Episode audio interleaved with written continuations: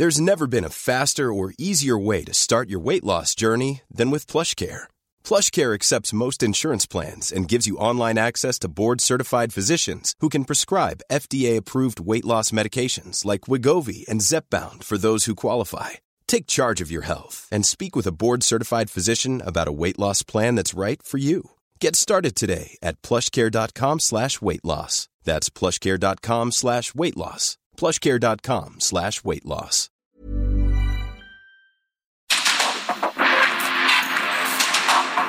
Porque el mundo actual no se entendería sin la economía, las finanzas y los negocios.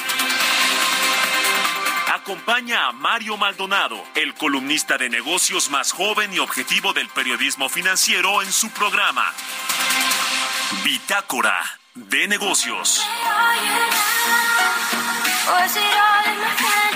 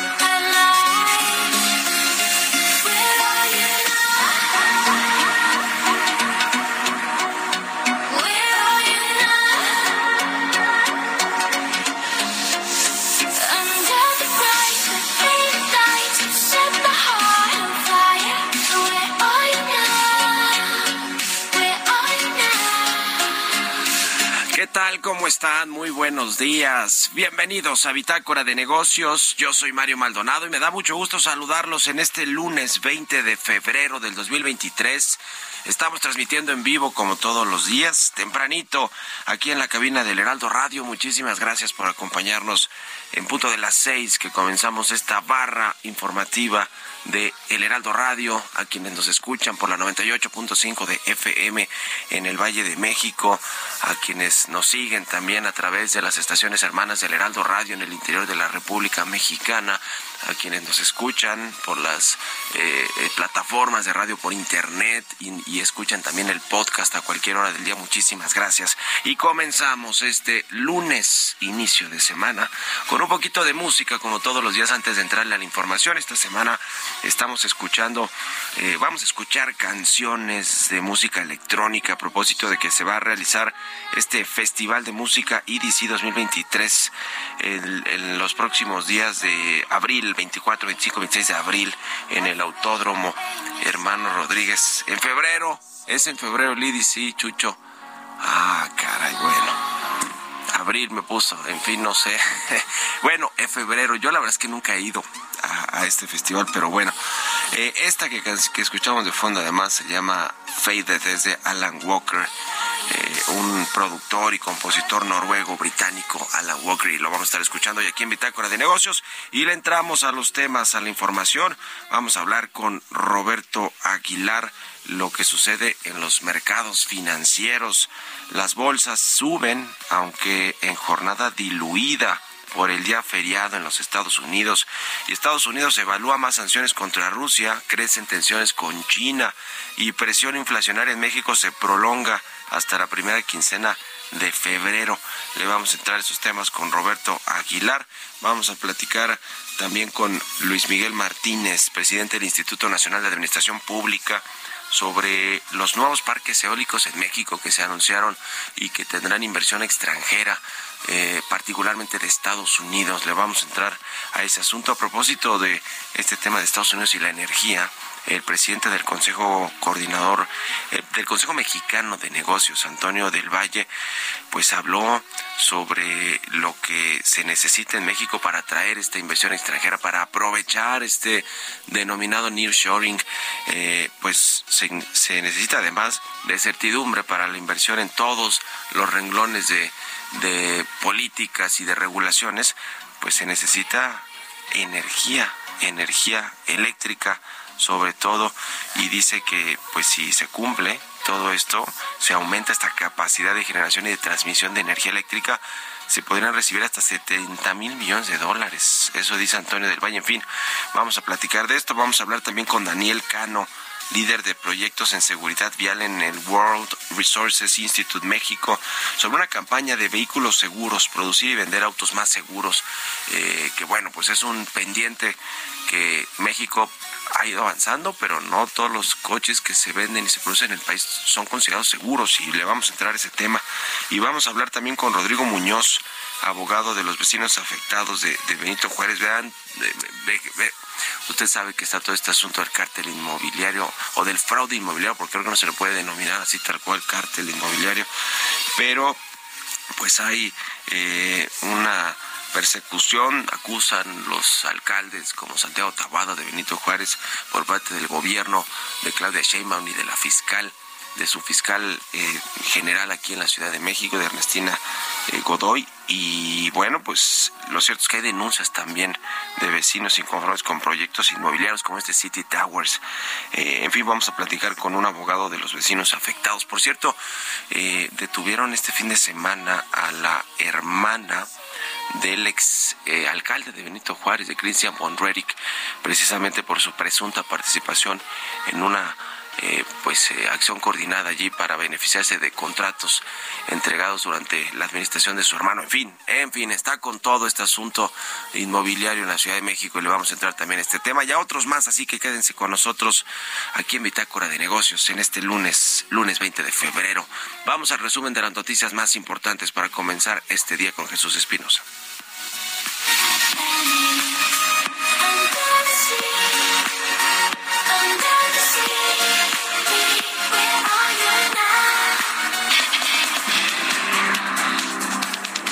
Este viernes el presidente Andrés Manuel López Obrador puso en marcha la primera etapa de la central fotovoltaica que forma parte del Plan Sonora de Energía Renovable que dotará de energía a 64 mil hogares.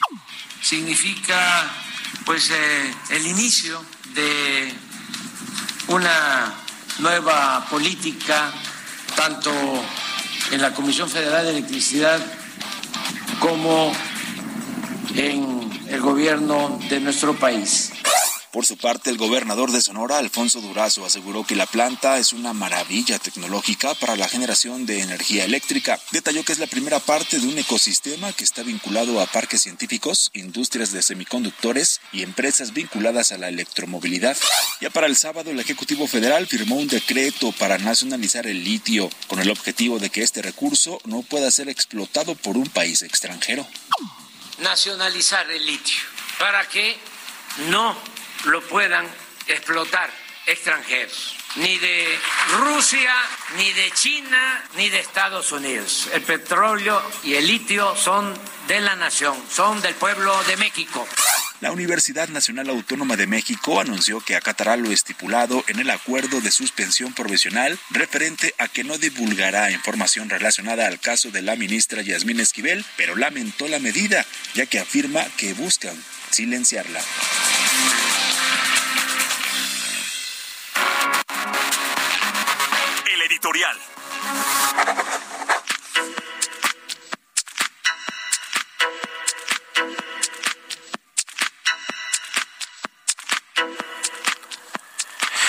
Pues ya le decía sobre lo que comentó Antonio del Valle. Eh, hubo un evento recientemente donde se reunieron empresarios con el canciller Marcelo Ebrard en el Club de Industriales. Ya lo habían hecho en ese mismo club de industriales con ah, Adán Augusto López, el secretario de Gobernación, también hace poco, y ahora eh, pues habló Antonio del Valle, presidente del Consejo Mexicano de Negocios, de varios asuntos importantes para traer estas inversiones a México.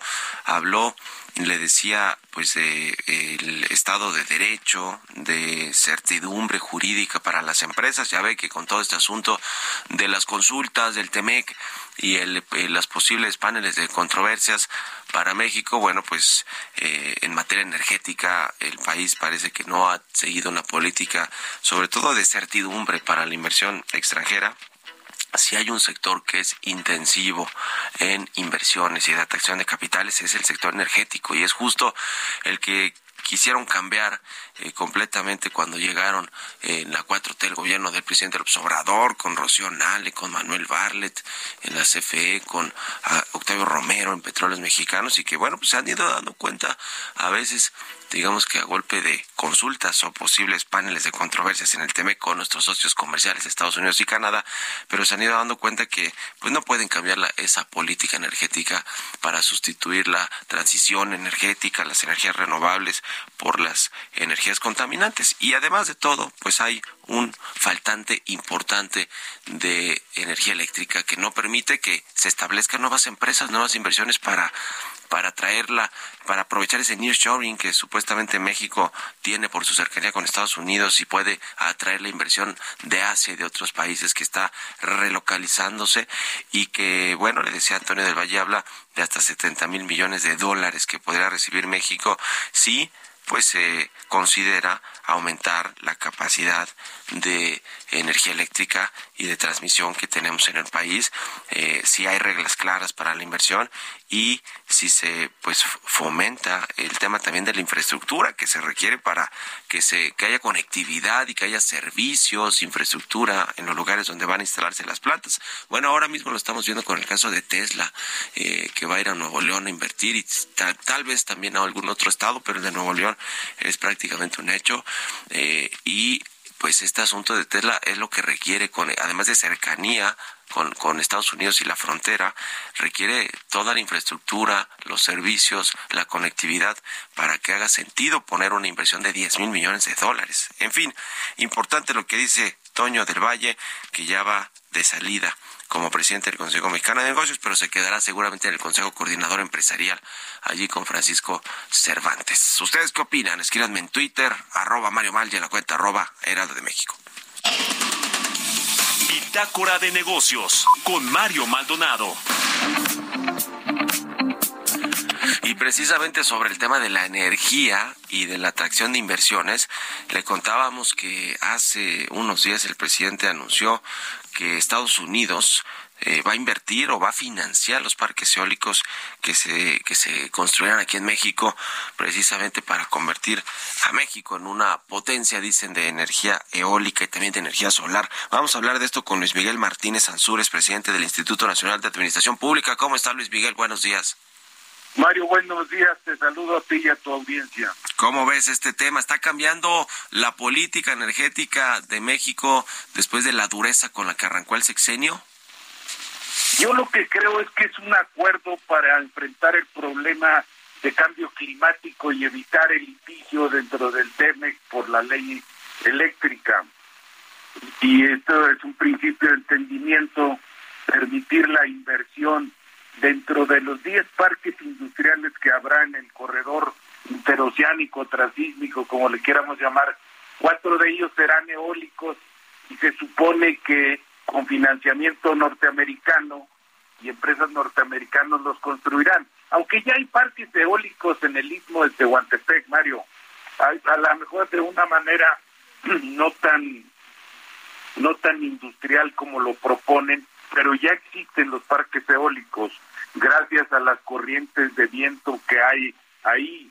Pero también hay, es decir, es importante porque pues tú recordarás que el canal de Panamá, este acuerdo de interoceánico creo que tiene antecedentes muy muy antiguos en México. En 1859 se firmó un, un tratado Maclean Ocampo que Melchor Ocampo en aquel entonces era ministro de Fomento para hacer para dar la concesión a Estados Unidos de ese de ese de ese canal que no se hizo por la guerra civil norteamericana pero y también se le daba concesiones para cruzar de Guaymas a Nogales y de Mazatlán a Monterrey en fin pero aquí el tema este yo creo que es bueno es bueno en el sentido de que se permitirá desarrollo industrial y económico en el sureste.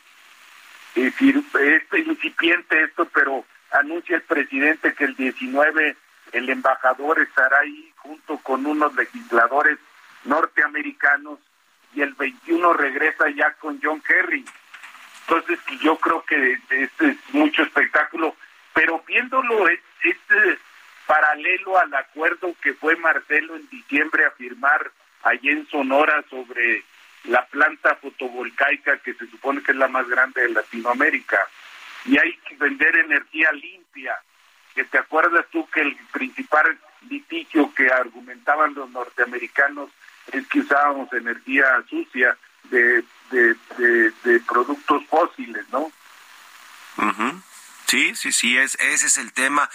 Eh, sin duda alguna, Estados Unidos ha ejercido presión a México en este asunto, no solo con las consultas que, estamos actualmente en el TEMEC, eh, con, ellos y con Canadá, pero, pero también pues para que se fomente esta inversión en el sector energético de las energías limpias sobre todo y por lo menos pues con este asunto de que va a financiar Estados Unidos estos parques eólicos eh, eh cambio cambia un tanto la narrativa. Sí, hay parques ya eólicos en el país eh, y tuvieron su auge, pues yo creo que el año pasado, justamente con la apertura del sector energético, pero, pero de pronto con la llegada de la 4T, la política cambió, cambió en muchos sentidos la política energética y ahora lo que quieren es detonar este tema del corredor transísmico que pues es un corredor que, que hace, este, un proyecto que hace sentido y que lo han querido hacer desde hace 100 años más o menos y, ninguno, ningún gobierno lo ha podido completar. Ojalá que sea este caso y que, y que podamos ver que hay inversión eh, privada en, en, todos estos proyectos importantes, inversión pública también, sin duda alguna. Pero bueno, muchas gracias, mi querido Luis Miguel, como siempre, por tus comentarios. Te lo agradezco, Mario. Buen día. Igualmente, hasta luego, Luis Miguel Martínez, presidente del Instituto Nacional de Administración Pública. Vamos a otra cosa, 6 con 20. Economía y mercados. Roberto Aguilar ya está aquí en la cabina del Heraldo Radio. Mi querido Robert, ¿cómo te va? Buenos días. ¿Qué tal, Mario? Me da mucho gusto saludarte a ti y a todos nuestros amigos. Fíjate que la tensión geopolítica está creciendo y es que el viernes se va a cumplir el primer año del inicio, pues justamente de la invasión rusa en Ucrania el presidente Biden de sorpresa visita al presidente ucraniano. Y bueno, pues esto también genera tensiones porque advierten que si China se alía con Rusia, pues habría una guerra mundial, esto lo dice el, el presidente ucraniano. Así es que esto también está subiendo de tensión y conforme se acerca esta fecha seguramente será uno de los elementos que podría meter más volatilidad a los mercados. Mientras tanto, te comento que las acciones mundiales subían en una jornada festiva en Estados Unidos que disminuían las operaciones antes de las minutas de la última reunión de la Reserva Federal que se van a conocer el viernes no, perdóname, el jueves y una lectura sobre la inflación subyacente que podría aumentar el riesgo de que las tasas de interés suban más tiempo. Los mercados de Estados Unidos estarán cerrados por la festividad del Día de los Presidentes, otorgando un cierto respiro a los activos no estadounidenses tras la implacable presión de la semana pasada. Y bueno, te comentaba las tensiones geopolíticas estuvieron presentes con Corea del Norte disparando más misiles y rumores de que Rusia está intensificando sus ataques en Ucrania en la víspera de que se cumpla este viernes un año de la invasión. Además se informó que la Casa Blanca planeaba imponer nuevas sanciones a Rusia, mientras que el secretario de Estado Anthony Blinken advirtió el sábado a China de las consecuencias en caso de que proporcione apoyo material, incluida armas a Moscú. Y bueno, China respondió y dijo que Estados Unidos no está en posición de hacer demandas después de que el máximo diplomático estadounidense advirtiera a su homólogo chino el fin de semana contra el suministro de armas por parte de China a Rusia en la guerra en Ucrania. Estados Unidos no está en posición de hacer demandas a China. Esto lo dijo tajante el portavoz del Ministerio de Asuntos Exteriores de China en una sesión informativa informativa diaria en Pekín, al ser preguntado por los comentarios justamente del presidente de Estado de Estados Unidos, Anthony Blinken. También te comento que la pandemia y la guerra de Ucrania han puesto de manifiesto los puntos débiles en los mercados de materias primas, de una concentración significativa de empresas, bancos, bolsas y cámaras de compensación, amenaza con transmitir pérdidas al conjunto de la economía, según informó el organismo de vigilancia financiera del G20, el Consejo de Estabilidad Financiera. Vaya situación sobre esta, bueno, porque al final del día lo que critica es el tema de la especulación y estos temas financieros ligados justamente a los alimentos. Y bueno, y el fin de semana Meta Plata, Meta anunció que está probando un servicio de suscripción mensual llamado Meta que va a permitir a los usuarios verificar sus cuentas mediante un documento de identidad oficial y obtener un distintivo azul con el que pretende ayudar a los creadores de contenido a crecer y crear comunidades. El paquete de suscripción para Instagram y Facebook, que se lanzará a finales de esta semana, también incluye protección adicional frente a la suplantación de identidad y tendrá un precio a partir de 11.99 dólares al mes eh, en la web y de 14.99 dólares al mes en el sistema iOS de Apple y Android. Bueno, esto lo importante es que se va a probar en Australia y Nueva Zelanda y luego se va a lanzar en otros países. El tipo de cambio, Mario, cotizando en 18.42, pero vaya, marcó el 18.33 del viernes. Con esto tenemos una ganancia anual de 5.4% y la frase del día de hoy, la mejor empresa para comprar puede ser alguna que ya tienes en tu cartera. Esto lo dijo en su momento Peter Lynch. Buenísimo, gracias Roberto Aguilar, nos vemos a ratito en la televisión. Gracias Mario, muy buenos días. Sigan a Roberto en Twitter, Roberto AH6 con 24. Vámonos a la pausa y regresamos con más aquí a Bitácora de Negocios.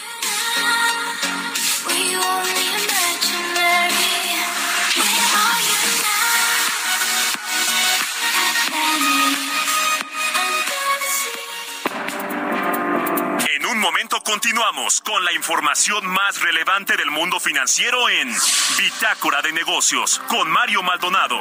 Regresamos.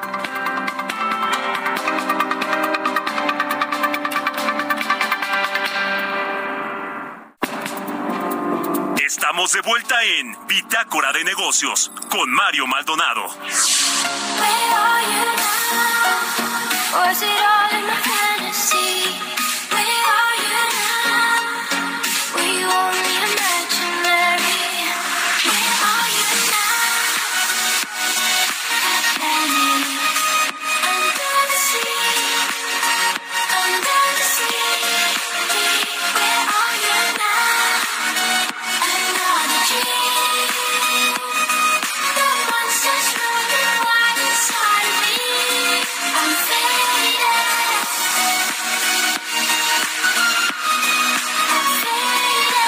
Ya estamos de regreso aquí en Bitácora de Negocios. Son las 6 de la mañana con 31 minutos, tiempo del centro de México.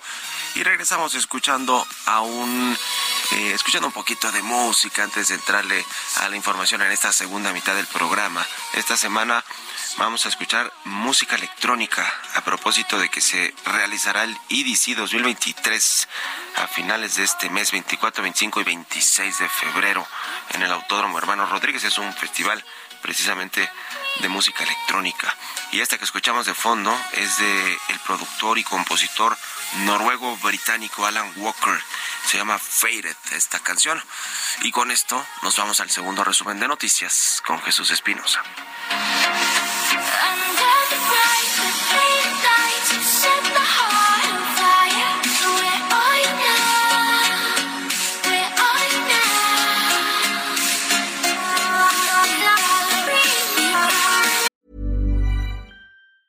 There's never been a faster or easier way to start your weight loss journey than with PlushCare.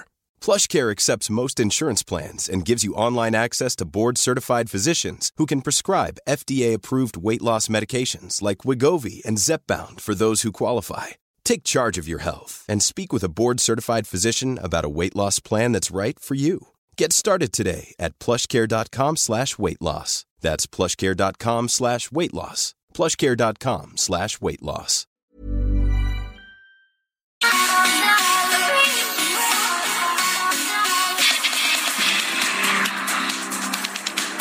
México, a través de la Secretaría de Economía, busca una solución consensuada para traspasar la presidencia de la Alianza del Pacífico. De ahí que la Secretaría de Economía ha abierto canales permanentes de diálogo con sus contrapartes de Colombia y Chile para buscar dicha solución y reanudar los trabajos al interior de este bloque comercial.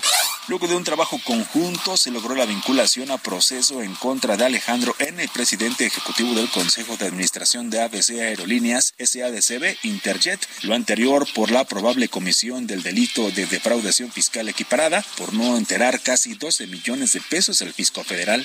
La Secretaría de Hacienda aumentó el estímulo del impuesto especial de producción y servicios a combustibles diésel Magna y Premium después de dos semanas consecutivas a la baja. El Banco Mundial aseguró que en países de ingresos medios y bajos, casi mil millones de niños y jóvenes perdieron al menos un año completo de educación presencial debido al cierre de las escuelas, lo que estima ocasionará una pérdida de ingresos de 21 mil millones de dólares.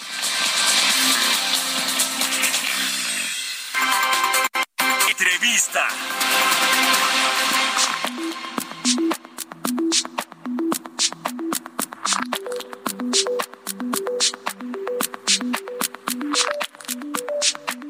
Y bueno, ya le platicaba que este año la organización World Resources Institute está impulsando una campaña que se llama Vehículos Seguros, en la cual pues se busca informar, sensibilizar a la industria mexicana para que se construyan y vendan coches pues más seguros que cumplan con las normas que se requieren en México con la NOM 194 que, que entrará en vigor en abril de este año. Y bueno pues sobre todo también sensibilizar a los usuarios de que es importante que los vehículos que se adquieren cuenten con todas las, eh, las eh, características de seguridad que se deben de tener. Y vamos a platicar de esto con Daniel Cano. Él es líder de proyectos en seguridad vial de este instituto, el World Resources Institute México. ¿Cómo estás, Daniel? Buenos días. Mario, muchas gracias por recibirnos. Buenos días. Mucho gusto saludarte. Pues cuéntanos más de esta iniciativa, de esta campaña Vehículos Seguros que están impulsando. Bueno, pues eh, eh, Mario y a, todos los estudiantes, pues nosotros estamos haciendo esta campaña en apoyo del eh, GRC, del Global Road Safety Partnership. Lo que planteamos es que, estamos viviendo una pandemia, una pandemia muy grave de hechos de tránsito. 1.3 millones de personas mueren al año en el mundo por moverse de un lugar a otro. Y de estos, 15 mil son mexicanos, que se mueren simple y llanamente por querer ir a trabajar, por querer ir a estudiar, eh, por querer ir al club. Para resolver esas 15.000 muertes, que todas son prevenibles, podemos, debemos trabajar en la vía, en los vehículos, en los usuarios. Y pues tú tienes razón, hoy nos vamos a enfocar en los vehículos, no es que lo demás no es importante, también temas importantes como las velocidades, la regulación, la legislación, la atención a la víctima, temas muy complejos. Pero pero los usuarios, los vehículos, perdóname, son un elemento importante que queremos compartir con la audiencia porque porque las soluciones ya existen. Hay unas tecnologías vehiculares que fueron inventadas hace muchos años y que lastimosamente en el país, pues, eh, o, bien hasta hace un tiempo no eran obligatorias o todavía hay unas que no son tan obligatorias eh, y, pues los usuarios tampoco estamos tan conscientes de que las necesitamos a la hora de adquirir eh, los vehículos. Te doy un dato fuerte. Eh, si todos los vehículos en el país tuvieran tres dispositivos muy específicos, que son los frenos antibloqueo, los llamados ABS, el control electrónico de estabilidad, que es un añadido sobre el ABS, y el estándar de protección a peatones, eh, que es un rediseño del frente del vehículo para proteger a un peatón en caso de que lo atropellemos. Con esos tres dispositivos, que muchos vehículos eh, que están en el parque automotor que giran, que se mueven en nuestro país, eh, lograríamos, que no, no nos tienen, lograríamos salvar 6.700 personas cada año. ¿Cómo uh -huh. sientes esa cifra? Uh -huh. No, pues la verdad es que es alarmante estos estos datos de la gente que pierde la vida en accidentes de tráfico, en incidentes viales, pero sobre todo también porque muchos de los vehículos que se fabrican para el mercado mexicano no cumplen con todas estas normatividades y características de seguridad. Eh, ¿Cómo compara México con respecto a otros países en, en, este en este tema? Y platícanos también de esta NOM 194 que va a entrar en vigor a partir de abril de este año, que en teoría por lo que por lo que entiendo pues hace eh, o refuerza digamos esta política de que se deben construir y fabricar autos más seguros Pues mira, en términos generales México está un poco atrasado con países similares frente a este tipo de normativas eh, de seguridad vehicular. Por ejemplo, eh, revisando eh, todos los países que hacen parte del G20, en pues, México es miembro, y junto con Indonesia es el país que menos los elementos de normativa de seguridad vehicular considera obligatorios. Eh, y eh, comparado con un grupo de países muy grandes liderados por Europa, pero en el que hay países como Japón, como Australia, que hacen parte de una serie de normas que se llaman las normas WP29, eh, que digamos que son el, estándar ejemplar de, la seguridad vehicular, pues estamos muy lejos de, ese estándar y de hecho podríamos estarlo si quisiéramos unirnos a, esta a esta normatividad, que no, no ha sido una decisión que ha tomado México. Y entonces México eh, define sus estándares mínimos de, los vehículos que se pueden vender nuevos en el país a través de esta norma que tú mencionas, la norma 194, que eh, acaba de ser eh, rediseñada y renovada para exigir algunos estándares adicionales que incluyen varios de los elementos que mencioné. La nueva versión ya genera como obligatorios por lo menos dos airbags en, el vehículo, el ABS, el control electrónico de estabilidad, Desafortunadamente, el estándar de protección a peatones, eh, que sería tan impactante en nuestro país, dado el tipo de muertes que tenemos, porque aquí en México lo que suele suceder es que eh, tenemos esos atropellamientos en vialidades principales en zonas urbanas, por, por lo tanto este, esta tecnología sería particularmente útil eh, para prevenir muertes en nuestro país. pues no fue incluida en, en esta nueva norma. Entonces, un resumen es, la norma ha sido un buen avance, mejor de lo que estábamos, pero si nos comparamos con países similares, estamos lejos de, lo que deberíamos estar. Ahora, México es un gran productor de automóviles, de vehículos de todo tipo, y que buena parte de esa producción que tiene en el país la exporta a muchos países, pero sobre todo a nuestro vecino del norte, Estados Unidos. Eh, ¿qué, tanto cambian eh, en términos de seguridad los vehículos que se fabrican en México y que se exportan a Estados Unidos, que me imagino que ya deben de tener una, una normatividad más estricta para autos eh, que se construyen y que se, y que se, para autos que circulan en Estados Unidos, en el mercado estadounidense, con respecto a los que se fabrican también aquí en México y se quedan en el mercado mexicano. Si hay mucha diferencia ustedes en sus estudios, análisis, ¿qué han encontrado sobre ese tema? Sí, es correcto. Pues lo primero que hay que, reafirmar es que la industria mexicana es bastante fuerte. Es, el décimo productor del mundo, pero el cuarto exportador eh, de vehículos en el planeta. Eh, pues cuenta con una industria muy robusta capaz de hacer parte de toda la cadena productiva, desde la producción de autopartes, la producción de vehículos de distintas, de todos los tamaños, eh, desde motocicletas, vehículos ligeros y, y vehículos pesados. Y y, la, producción de motores, etc. Entonces, es una industria muy robusta en, su proceso. Como tú mencionas, efectivamente está muy enfocada hacia el mercado exportador. Más del 93% de los productos que se producen se exporta. Muy poco se queda acá. y de ese, eh, perdón, el, 87% de los vehículos producidos en México se exportan. Pero cinco vehículos que representan la mitad de la producción eh, en el país y el 93% son exportados. Son vehículos de muy altos estándares eh, vehiculares. Y como tú muy bien mencionas, estos, estas exportaciones se enfocan sobre todo en dos mercados. En el Tratado de Libre Comercio con México, eh, México, Canadá y Estados Unidos y el Tratado de Libre Comercio que se cuenta con Europa. Esos son los dos principales mercados. Y esos dos mercados tienen estándares de seguridad vehicular mayores a los mexicanos. En este orden de ideas, pues la mayoría de los productos que se producen en el país se producen con mejores características que las que ruedan en nuestro país. Y, y también me preguntarás, ¿existe un doble estándar? ¿Existe una diferencia entre un vehículo que circula en México o, o, que se produce para que circule en México o para que se produzca para que circule por fuera del país?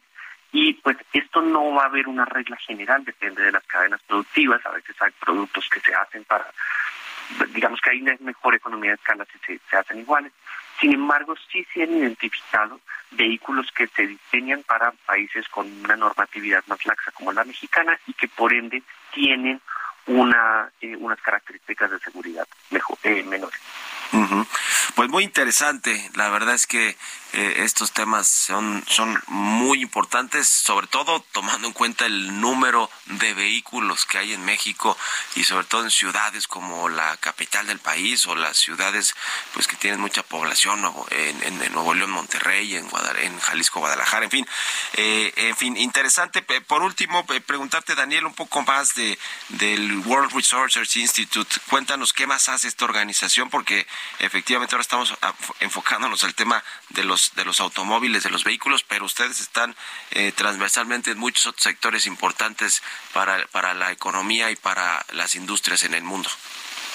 Mario, gracias por darnos este espacio para presentar un poco el Instituto, el Instituto de Recursos Mundiales, para ponerle un nombre en, castellano.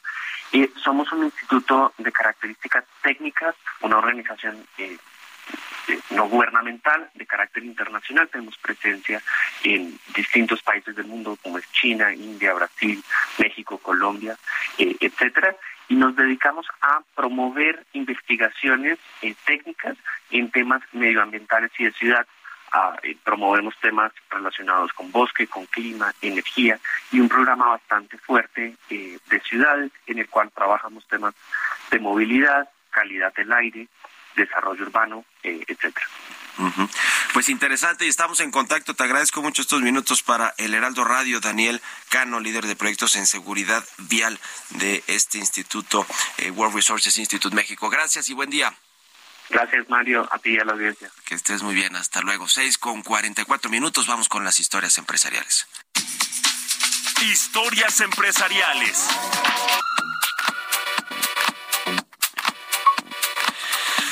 Sobre este tema de Tesla, que vaya, que ha generado pues mucho interés, es muy mediático por ser Elon Musk, el dueño de Twitter y de otras empresas, SpaceX y Tesla y algunas otras inversiones, un, un eh, multimillonario pues muy sui generis, ¿no? Muy particular en su forma de hacer negocios, en su forma de dirigir empresas. Bueno, lo que ha hecho con Tesla y con Twitter también, pues ha sido eh, muy controvertido, por decirlo menos, lo que, lo, lo, que ha hecho este, este genio, este multimillonario Elon Musk, que pues eh, ahora ah, visitó en su momento, hace ya unos meses, el estado de Nuevo León, se filtraron algunas fotografías de una reunión eh, que tuvo con el gobernador Samuel García, incluso unas fotografías también que se filtraron con la esposa de Samuel García.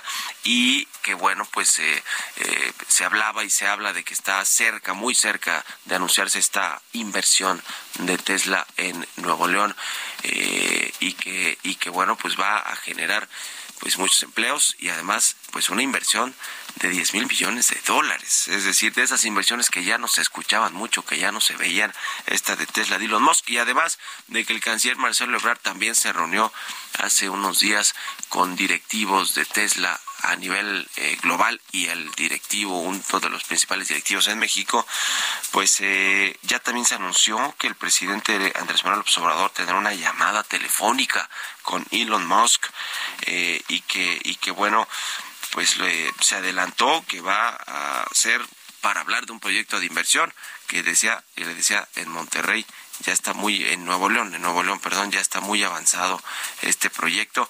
Y además pues van a aprovechar el Investors Day de Tesla, que es el primero de marzo, el primero de marzo, el día de la inversión de Tesla o el Investors Day, eh, donde salió oficial el, este, este anuncio. Ya le habíamos platicado de este tema aquí, aquí en el programa. Y pues esperemos a ver si es solo la inversión en Nuevo León o si se anuncia alguna otra en otros estados de la República. Por lo pronto vamos a escuchar un poco más de esta información de la crónica de todo lo que ha sido esta intención de Tesla de invertir en México. Nos platica Giovanna Torres. Secretario de Relaciones Exteriores, Marcelo Ebrard, adelantó que el presidente Andrés Manuel López Obrador sostendrá una llamada telefónica con Elon Musk, CEO de Tesla, sobre la inversión que hará en México la empresa productora de automóviles eléctricos. Al término de una reunión con el Consejo Coordinador Empresarial, dijo que aún no hay fecha para la llamada. Tampoco precisó si Tesla se instalará en Nuevo León o Hidalgo, cerca del Aeropuerto Internacional Felipe Ángeles, como lo adelantó el presidente López Obrador. El canciller indicó que lo importante es que muy pronto se tendrá la confirmación de que esa empresa, que es tan importante y que está muy cerca de sus prioridades de electromovilidad que están impulsando, ha elegido a México para aumentar su presencia e incrementarla en los próximos años. Explicó que Tesla no planea una sola planta, sino un ecosistema. Por otro lado, Ebrad Casaubon señaló que se confirmó la inversión de Estados Unidos para cuatro parques eólicos en el corredor interoceánico. Dijo que de 400 empresas que han expresado su interés de instalarse en México, 26 lo harán en los próximos meses. Destacó que hay una buena relación entre México, Estados Unidos y Canadá tras la cumbre de líderes de América del Norte. Para Bitácora de Negocios, Giovanna Torres.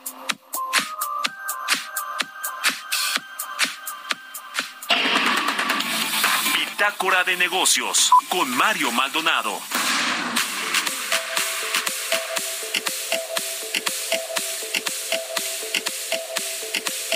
Y pues hablando de los temas internacionales del TEMEC y de el, las consultas que ahora mismo están discutiéndose, llevándose a cabo entre México, Estados Unidos y Canadá por el cambio de política en el sector energético mexicano y que pues no han llegado a buen puerto y aunque la intención era que al inicio, muy al inicio de este 2023 se tuviera pues digamos ya un acuerdo por lo menos preliminar sobre este asunto para que no avance a los paneles de controversias, pues parece que no y que, y que al revés, cada vez se ve más complicado que México pueda sortear este asunto sin que eh, cambie su política y de pronto se vea que México está cediendo a los intereses del imperialismo de Estados Unidos y etcétera.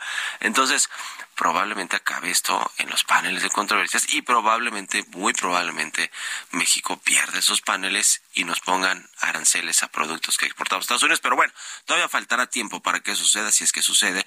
Y mientras tanto está este asunto del maíz transgénico, del glifosato, este herbicida que ciertamente está prohibido en muchos países y que en el 2015 la Organización Mundial de la Salud dijo que sí, efectivamente tenía, eh, producía efectos cancerígenos en, en, en, en quienes consumían los productos. En fin, es un asunto sin duda alguna muy polémico el tema de prohibir el, el glifosato, sobre todo pues porque en México funcionarios del, del, gobierno, del presidente, algunos que ya no están como Alfonso Romo, pero bueno, algunos que sí están como el secretario de Agricultura, Víctor Villalobos, pues no ven tan bien que se prohíba por completo el uso de este herbicida y tampoco lo del maíz transgénico, que se prohíba también la importación de maíz transgénico para consumo humano y que pues esta prohibición es la que justamente tienen los estadounidenses en pues en, eh, la antesala quizá de, la, de solicitar consultas también en el marco del TEMEC y pedirle a México pues una explicación realmente contundente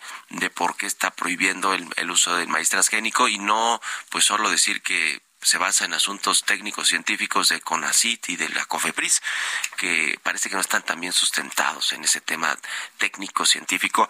Eh, y, además, y, y bueno, muchos eh, legisladores de Estados Unidos, sobre todo de estados como Iowa, que envían a México casi 6 millones de toneladas de maíz transgénico al año y que estamos hablando de un negocio pues multimillonario de varios miles de millones de dólares que podría haberse afectado con este decreto del presidente López Obrador. Y es y es entre otras cosas lo que tiene pues eh, preocupados a los estadounidenses y a los legisladores de estados como decía como Iowa que están solicitando estas consultas que se abran ya y que si no se vayan a los paneles. Y de hecho Ken Salazar el embajador de Estados Unidos en México dijo este fin de semana que van a buscar la vía de los acuerdos como pues se hace en cualquier negociación, pero que si no, siempre está el tema legal, el tema contencioso, eh, que son las consultas y los paneles de controversias. Y además se suma otro tema que exigen también legisladores eh, de, Estados Unidos, de Estados Unidos, senadores, con respecto al acero y al aluminio mexicano que se va a,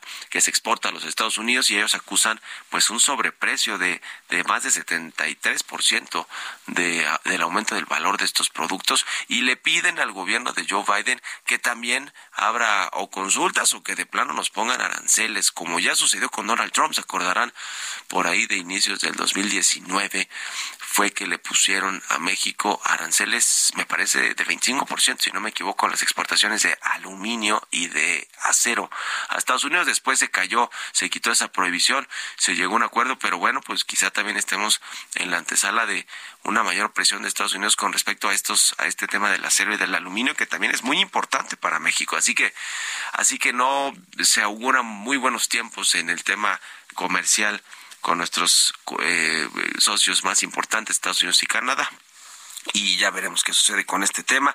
Y otro asunto para, para cerrar eh, y que tiene que ver con la, con la farmacéutica con las inversiones eh, en México importantes que hacen sin duda alguna las empresas farmacéuticas. Hay un, hay un tema interesante que involucra al magnate Larry Fink, el presidente de este fondo de inversión poderosísimo, el más grande del mundo, BlackRock, eh, y contratos con una farmacéutica en México y con su relación de cercanía o de amistad, como lo ha presumido el propio presidente observador, con Larry Fink, este multimillonario estadounidense. Bueno, resulta que BlackRock aumentó en eh, su participación accionaria en una empresa que se llama Gilead Science. ¿Se acuerda esta eh, que tuvo que ver con la con la con el con el eh, un antirretroviral para tratar el, el COVID-19 y demás. Bueno, le decía que recientemente aumentó hasta 10.5% BlackRock su participación accionaria en Gilead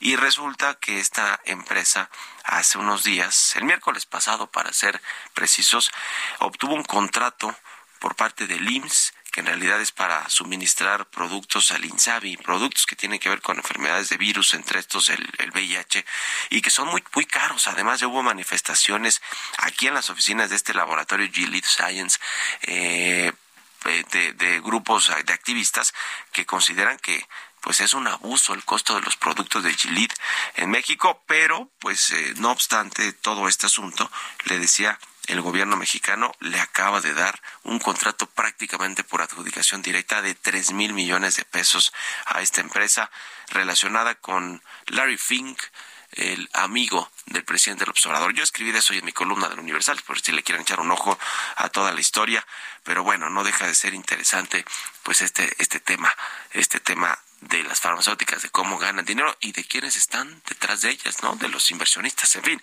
Ahí dejamos el tema porque se nos acabó el tiempo. Muchas gracias por habernos acompañado este lunes, lunes inicio de semana aquí en Bitácora de Negocios. Se quedan en estas frecuencias del Heraldo Radio con Sergio Sarmiento y Lupita Juárez.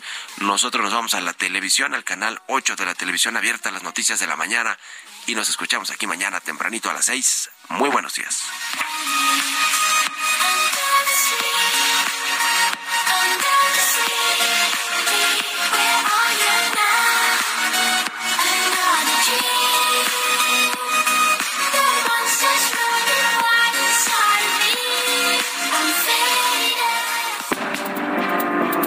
Fue Bitácora de Negocios con Mario Maldonado.